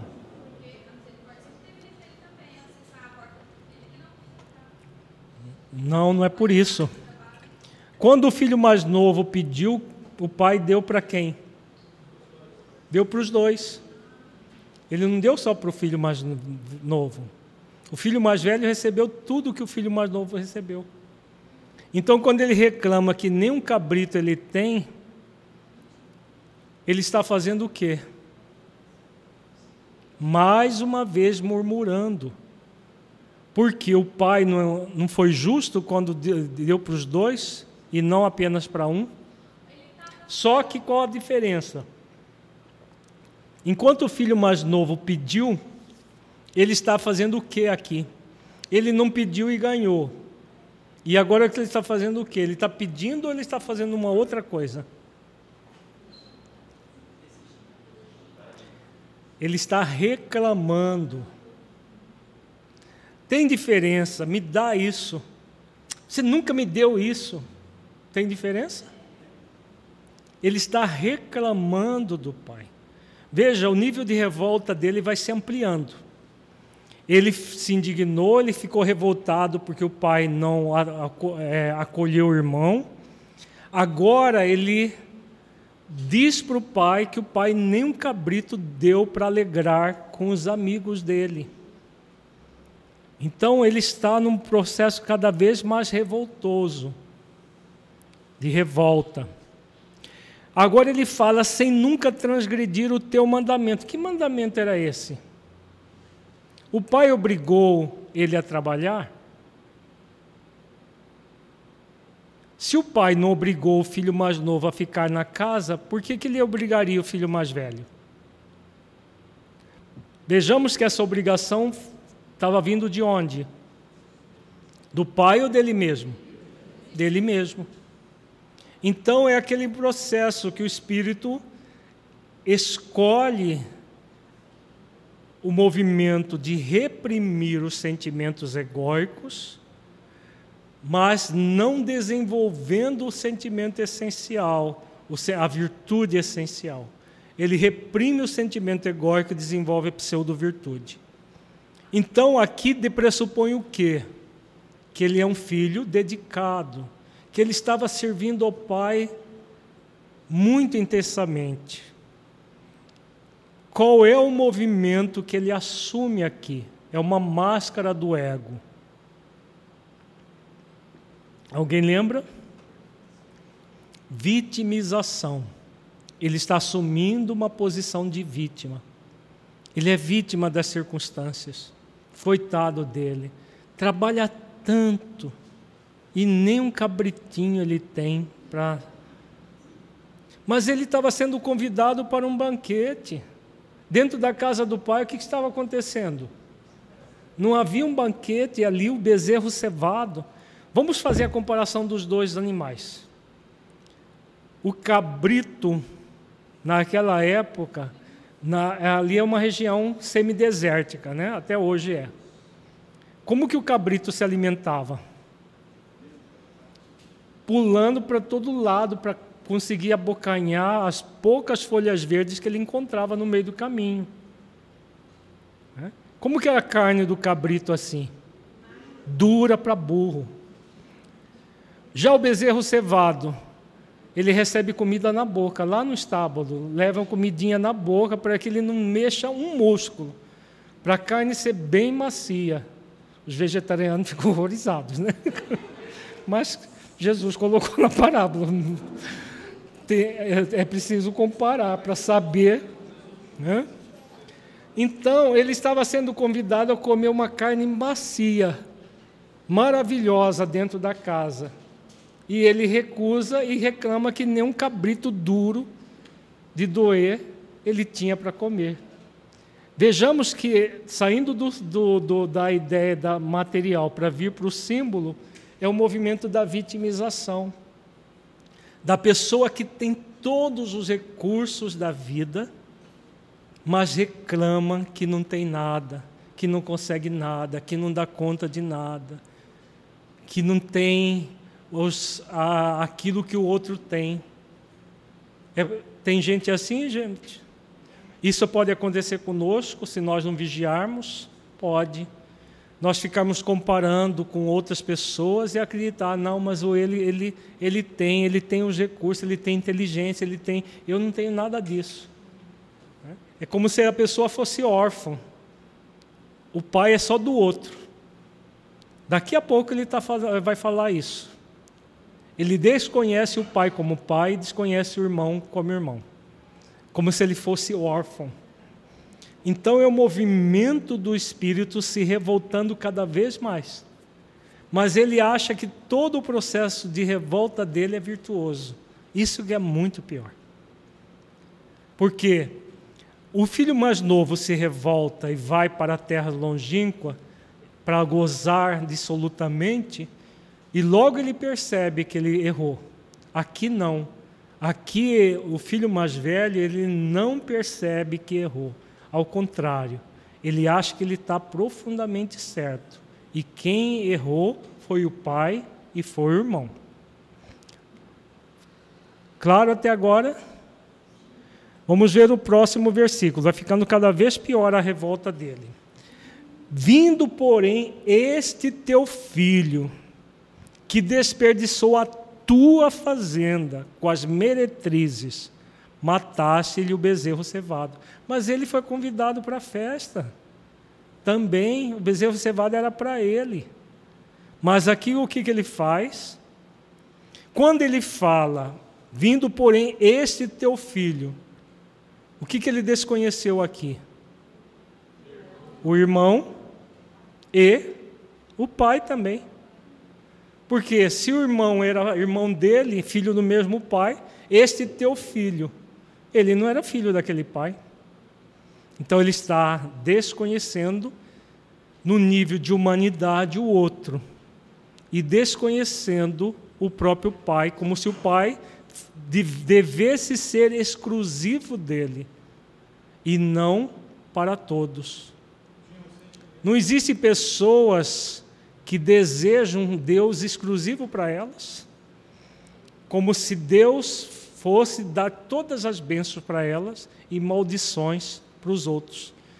A visão antiga mosaica era assim. Jesus veio e ressignificou tudo isso, mas até hoje muitos cristãos acreditam que Deus vai privilegiar pessoas desta religião e vai banir para sempre todos os outros das outras religiões. Das outras religiões, ou que não tem religião, vai banir para sempre. E elas vão ficar felizes no reino dos céus. Tem gente que acredita que até Deus vai fazer com que elas esqueçam todos os parentes e amigos que forem para o inferno. Né? Por exemplo, se tem uma mãe que tem um filho espírita e ela é da, da seita X, que acham que só eles que vão para o céu. Eles chegam nesse nível de dizer que Deus vai fazer com a mãe esqueça o filho para que ela não fique sofrendo no céu e o filho sofrendo no inferno, né, por causa do filho. Então ela esquece ele pronto. Ele vai se danar lá no inferno e ela vai ficar num bem bom lá no céu. Não é a postura do filho mais velho? É a postura do filho mais velho. Só que isso é, não acontece no movimento espírita também? Acontece ainda no nosso movimento das pessoas que acreditam que elas estão com a verdade e os outros não estão e vão se danar porque não estão com a verdade. Então o filho desconhece o irmão e o pai. E aí ele fala que o filho, o filho do pai desperdiçou a tua fazenda. Se a fazenda era do pai, o que, ele tinha a ver com isso?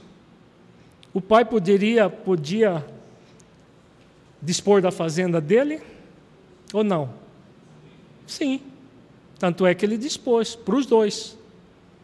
Mas ele queria a fazenda só para quem? Só para ele. O egoísmo era tão grande, só que ele via, ele via o egoísmo nele. Essa é a característica da máscara. A pessoa tem todos os sentimentos egóicos evidentes, mas ele não admite. Ele admite que ele é muito virtuoso. O que mais que ele está sentindo aqui, que ele, tá, que ele está mostrando aqui, mas que ele não percebe? Hã? Puritanismo é um processo, mas existem sentimentos egóicos muito evidentes que ele que Jesus mostra ele, ele manifestando aqui. O que, que ele está sentindo? Inveja. Tem a ver com aquilo que você falou agora há pouco. Ele não foi para a terra longínqua para usufruir dos prazeres com as prostitutas, mas ele desejava. Fica muito claro aqui que ele se incomoda pelo fato do irmão ter ido, voltado e agora estava no bem bom. E ele que ficou lá, forçando tudo, fazendo tudo, não tinha ido e estava ali. Hã? Ele considera que o pai está privilegiando o filho, uhum. quando na verdade ele que o pai privilegiasse ele. Exatamente, é um mecanismo egóico de projeção mascarado. Então ele projeta. Existe o puritanismo aqui, mas aqui existe mais a projeção. Ele projeta os desejos dele no próprio irmão então ele age com inveja, com despeito, porque o irmão fez aquilo que ele desejava fazer. E agora estava lá na festa com bezerro cevado. E ele reclamando que não tinha nenhum cabrito para festejar com os amigos. Vejamos isso, né? O movimento da cobiça, do despeito, da inveja, está tudo aqui. Só que ele não percebe isso. Quando nós estamos no movimento mascarado do ego, nós vivemos de uma forma inautêntica. E isso vai ficar muito claro no caso que o Saulo vai trabalhar amanhã. Nós vivemos de maneira inautêntica e aí o que acontece? A pessoa não se dá conta que ela traz sentimentos egóicos evidentes a serem transmutados e não mascarados. A máscara é uma tentativa de disfarçar, de ocultar os movimentos mascarar, os movimentos é, egóicos evidentes. E aqui ele continua reclamando, continua distanciado do Pai. Tudo isso está acontecendo onde? fora da casa. Ele estava, o pai saiu de casa, da mesma forma que o pai saiu para receber o filho mais novo. Mas qual é a diferença do filho mais novo? Ele recebeu o abraço e o beijo do pai. O filho mais velho está se permitindo? Não.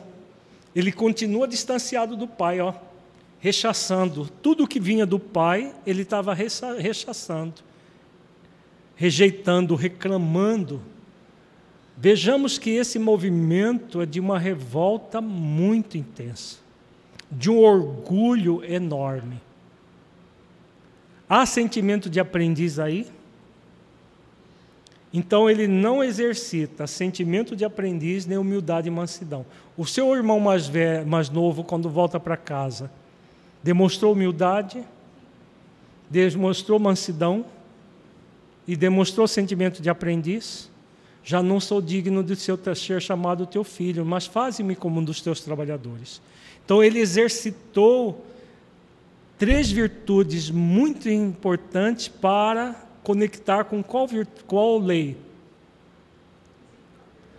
Lei de permissão. Se permitindo ressignificar todos os erros praticados, reparar todos os erros praticados. O filho mais velho mostra isso. Fala.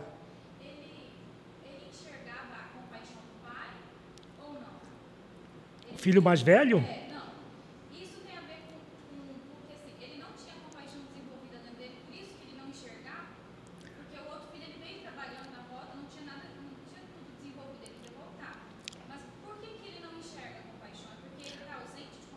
Por que, que o filho mais velho não enxerga compaixão? Porque ele está na pseudo-virtude. o movimento pseudo-virtuoso não tem espaço para compaixão. Veja, ele é muito rigoroso. Aí entra o puritanismo que o Saulo falou. O puritanismo dele é de rigor para apedrejar o irmão. Não é o que os fariseus faziam com as mulheres adúlteras? Jesus salvou uma do apedrejamento, por quê? Porque mostrou a hipocrisia que eles viviam, as máscaras que eles viviam. Aqui, o filho mais velho é um, o protótipo do fariseu. Ele estava pronto de, a escorraçar o irmão, revoltado, mas como a casa era do pai e não era dele, não tinha como ele escorraçar o irmão. Mas ele vai lá e reclama para o pai. Tem, é possível compaixão assim? Não, não é possível. Então não tem espaço para compaixão quando nós estamos vitalizando pseudo-virtude. Pseudo-virtude é tudo falso, parece, mas não é. Então o que estava, é, ele estava demonstrando aqui, muitos sentimentos egóicos evidentes, muito arraigados, mas que estavam ocultos pela máscara do bom filho que ficou lá servindo ao Pai, mas toda essa servidão era falsa. Ele estava, na verdade, servindo ele próprio, com os recursos do Pai. E ele lhe disse: Filho, tu sempre estás comigo e todas as minhas coisas são tuas. O que acontece aqui? O pai continua fazendo o que com ele? Convidando ele a refletir. Há espaço para reflexão quando a pessoa está revoltada nesse nível? Não, não há espaço para reflexão. Veja, o pai diz que tem, sempre ele está com, comigo. Mas o filho mais velho estava com o pai. Para estar com o pai é necessário o quê? Hã? Estar na casa. Usando as figuras da parábola, é necessário estar na casa. Ele estava perto da casa. Mas o Pai está conosco em qualquer lugar que nós estejamos, perto da casa, na casa, na terra longínqua, dentro da casa, em qualquer lugar o Pai está conosco. Por quê? Deus é onipresente. Como o Pai representa Deus, existe algum filho que, do ponto de vista divino, se afasta do Pai? Não. Ele está presente em nossas vidas, quer nós queiramos, quer nós não queiramos. Porque Ele é onipotente e onipresente. Oi?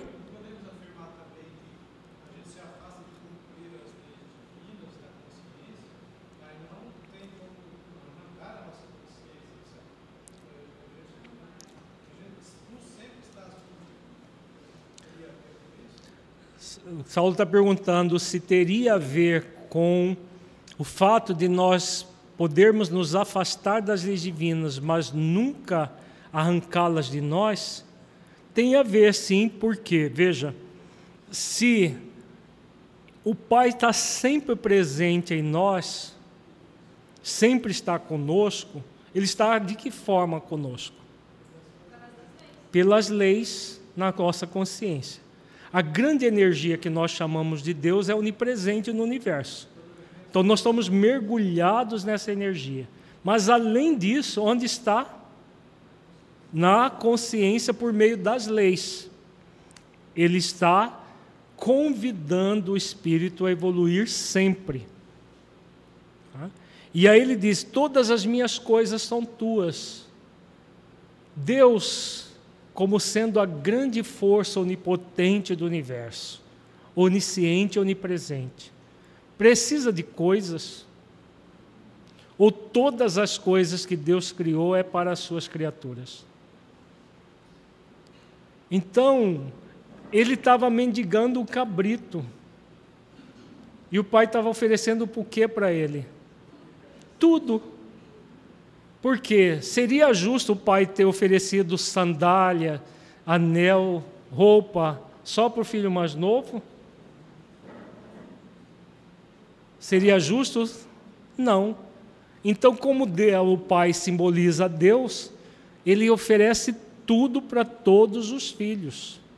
As oportunidades de evoluir e crescer é só para uns e não para outros?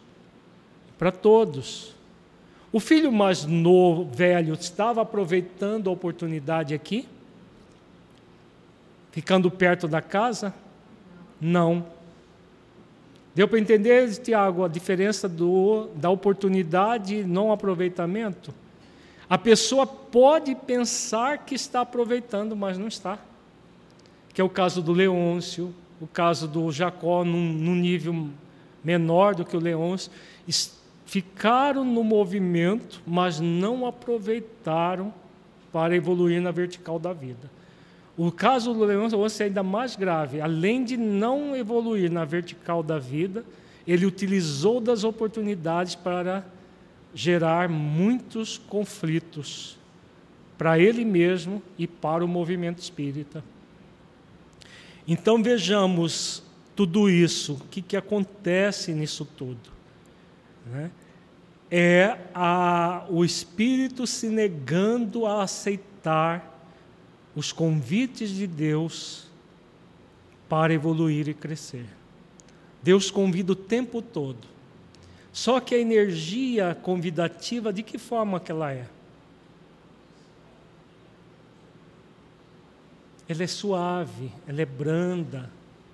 Veja, o pai saiu de casa, vamos voltar lá desde a primeira, aqui ó. E saindo o pai estava com ele, convidou consciencialmente. Aqui novamente o pai, e ele lhe disse: Filho, tu sempre estás comigo e todas as minhas coisas são tuas. Olha a suavidade, olha a leveza que tem nessa frase. Se fosse obrigação dele estar com o pai, o que, que o pai faria? Entra para casa, vamos, já para casa.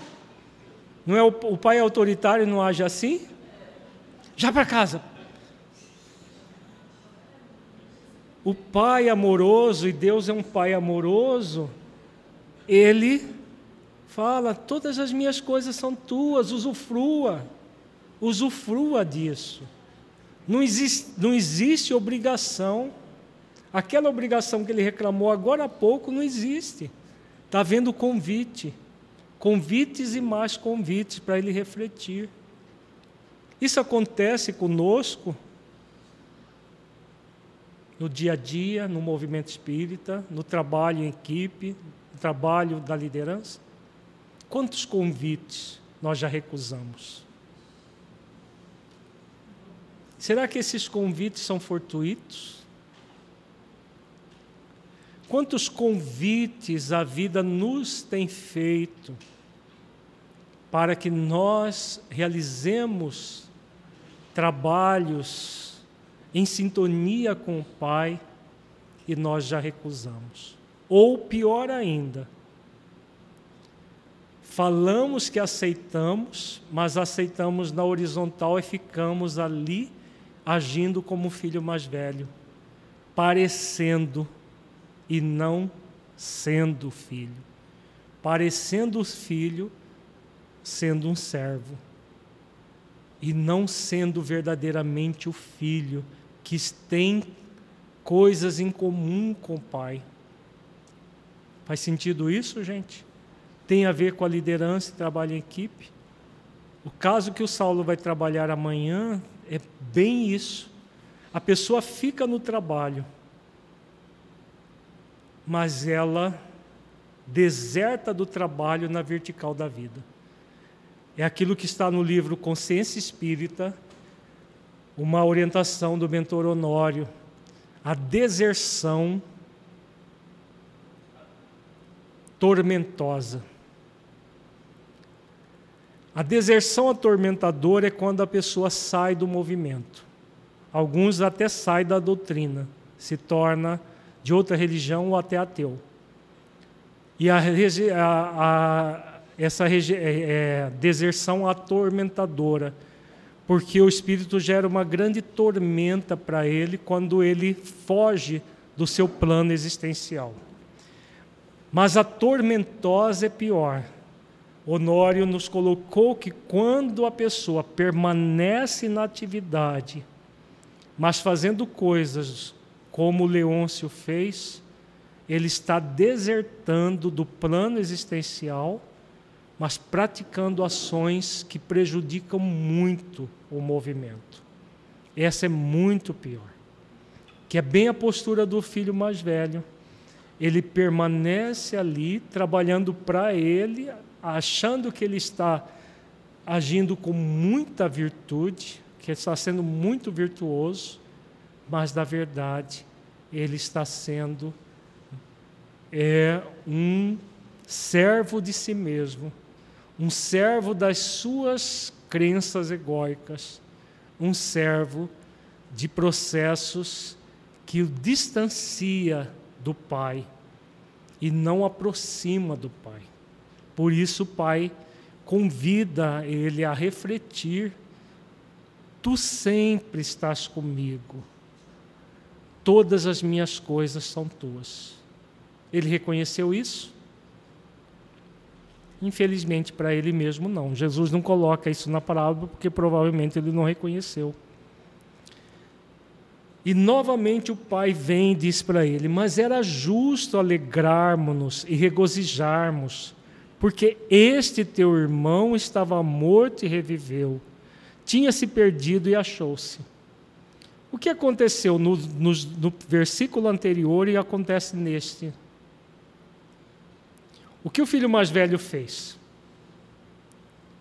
Ele desconheceu o próprio pai e desconheceu o próprio irmão.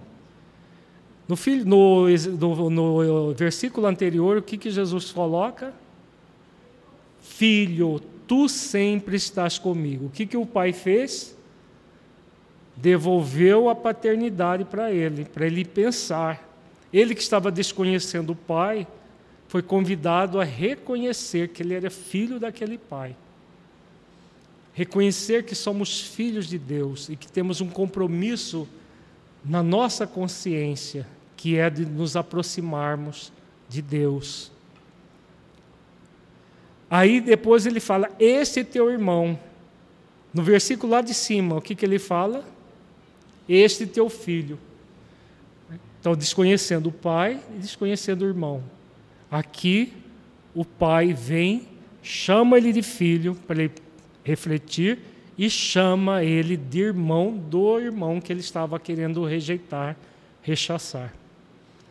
Além disso, o pai fala falando o que para ele? De justiça, né? Que lei que Jesus está falando aqui? Lei de justiça, amor e caridade. É justo, é amoroso, é caridoso acolher o seu irmão. Porque esse teu irmão estava morto e reviveu. Tinha se perdido e foi e achou-se. A lei convidava ele a agir com amor, justiça e caridade.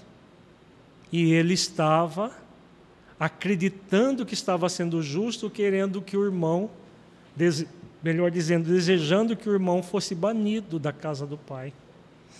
E o pai chama a atenção dele para a justiça, aquilo que é justo, aquilo que é amoroso, aquilo que é caridoso.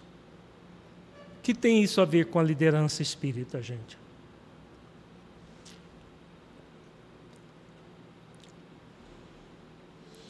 Qual é o convite que nós temos consciencialmente?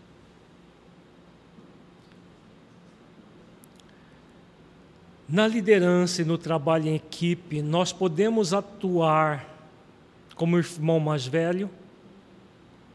Podemos ou não? Sim, porque temos o livre-arbítrio. Então, no livre-arbítrio, o que nós fazemos? Nós rejeitamos uns, damos valor a outros, somos parciais, agimos de uma forma inautêntica, mascarada. Mas isso é justo? É amoroso? É caridoso? Não. O que é justo, amoroso e caridoso? Nós fazermos esforços para aglutinar a todos. Essa é uma liderança realmente espírita cristã. É uma liderança com base nos ensinamentos de Jesus. Agir com justiça alegrar-nos e regozijarmos-nos com o convite para que todos possam participar desse projeto iluminativo. Muitas vezes acontece de determinadas pessoas terem uma queda. Já vimos muito isso acontecer no nosso movimento, até aqui na nossa federativa. A pessoa está ali nitidamente numa queda. Muitos agem com indiferença. Tem nada a ver com isso. Como não temos nada a ver com isso? O que é justo? Deixar a pessoa caída ou fazer todos os esforços para ajudá-la a se levantar? Nós não temos o poder de levantá-la. Nenhum líder vai ter o poder de levantar alguém que está caído. Mas ele tem o dever de oferecer a mão para o caído, tem um dever.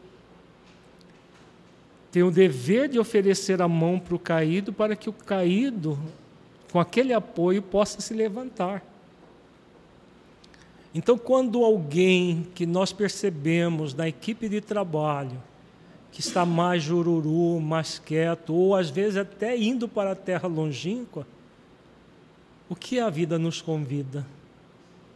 Ignorar? Não é comigo? Então, fazer de conta que nós não estamos percebendo? Ou nos convida a sermos justos? Vejamos que esse versículo é muito importante na liderança espírita cristã.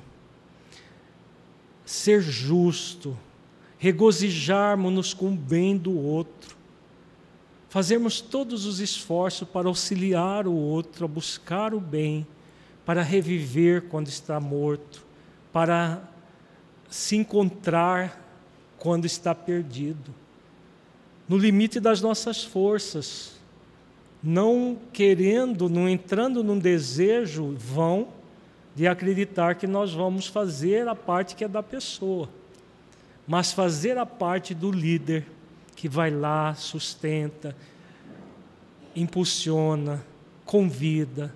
Olha, eu estou percebendo isso em você, fulano.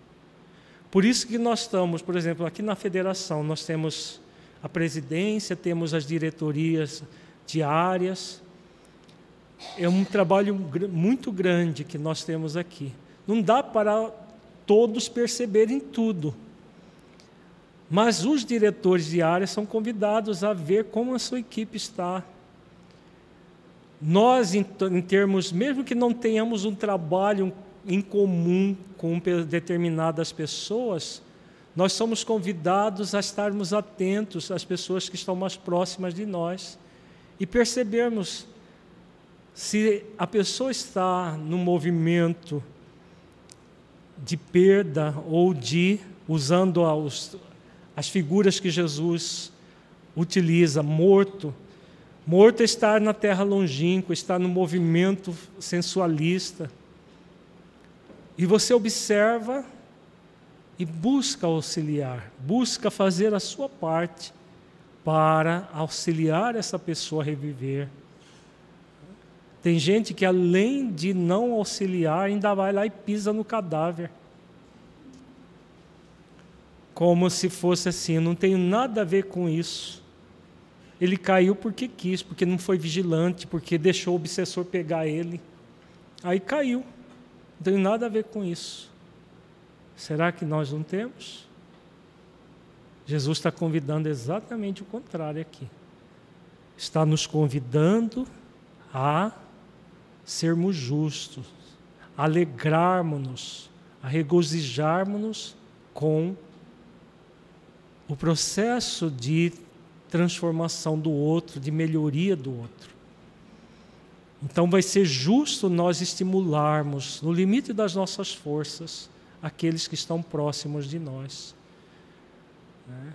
para que a pessoa possa evoluir e crescer juntos, todos evoluindo e crescendo. É claro, não entrar num processo de querer arrastar a pessoa na marra. Não, você vai na marra.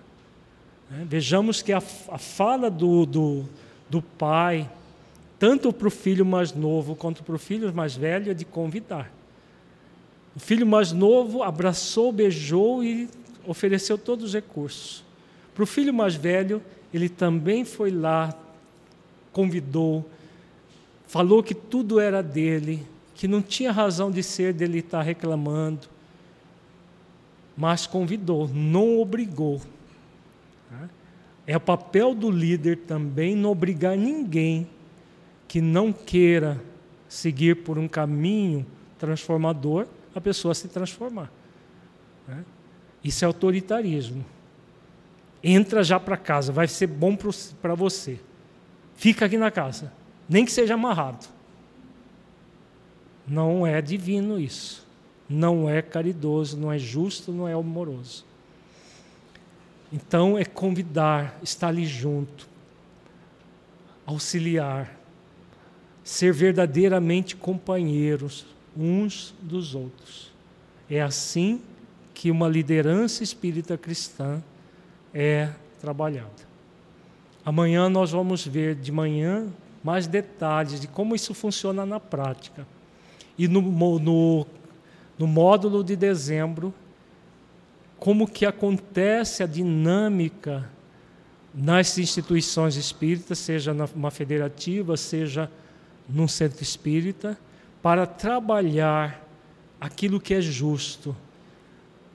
O que é justo é fazer das nossas instituições espíritas laboratórios morais.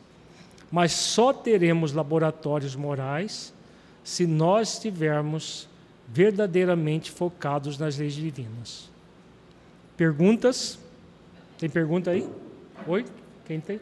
Pode falar. Temos dez minutos ainda.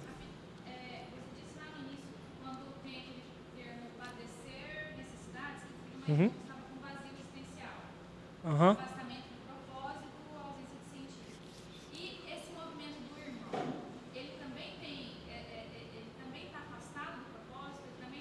Do irmão mais velho, totalmente. Mais ainda do que o irmão mais novo.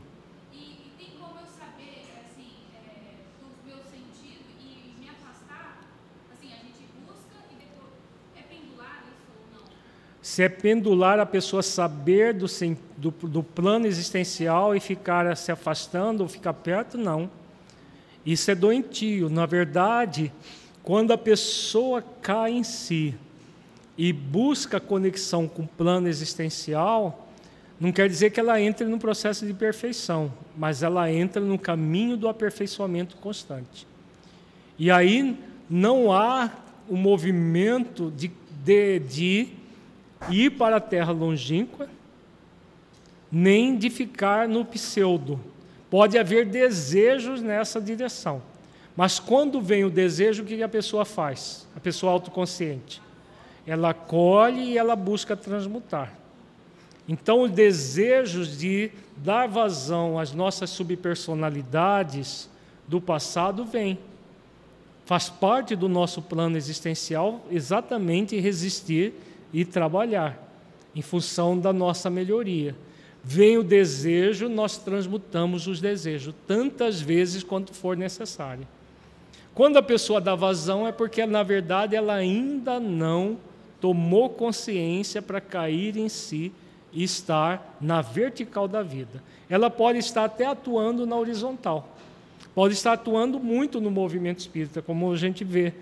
Pessoas atuando muito na horizontal, sem a conexão na vertical. Então ela está ainda no fazer, aquilo que nós vimos lá, na, ela ainda não está trabalhando a dignificação porque ela está no nível do fazer. Aí, para quem olha assim, de longe, de, de, de, fora, parece que a pessoa é muito. É, ela é muito comprometida com o trabalho, ela é muito esforçada, mas é exatamente a postura do irmão mais velho, que parece, mas não, não é. Né? Parece dedicado, mas não é dedicado. Então, a dedicação real é esse movimento na vertical da vida em que a pessoa toma consciência e vai fazendo os esforços. Não que ela não sinta desejos inadequados, mas ela faz esforços para superar isso sempre. Tá?